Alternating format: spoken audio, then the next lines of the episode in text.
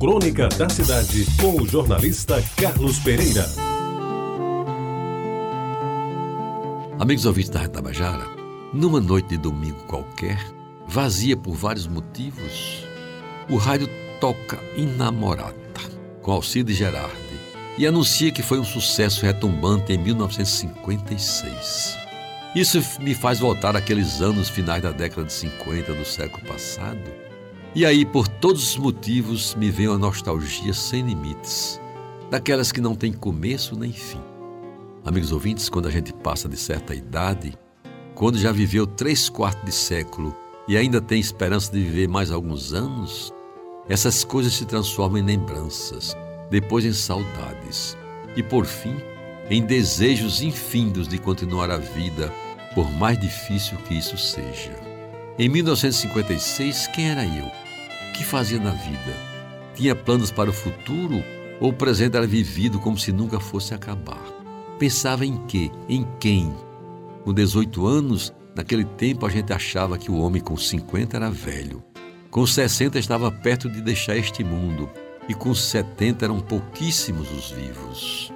Esta noite, passando, passando, em busca da madrugada, fale embaixo, por favor, para que ela acorde alegre como o dia, oferecendo beijos de amor. Eis que outra música, quase da mesma época, me faz voltar à inamorata do começo da crônica e me vejo concluinte do curso científico do Liceu Paraibano. No final da tarde de um dezembro quente, sentado no tosco banco da Praça João Pessoa, e um alto-falante em frente ao prédio de a então A União solta no ar a voz de Alcide Gerardi. No banco quase em frente estão sentadas alegres jovens vindas do Colégio das Neves. E penso como seria interessante que as convidasse para tomar um sorvete de ameixa no pavilhão do chá, onde, aliás, há uma vitrola de fichas em que certamente será possível botar para tocar a inamorada. Quem sabe?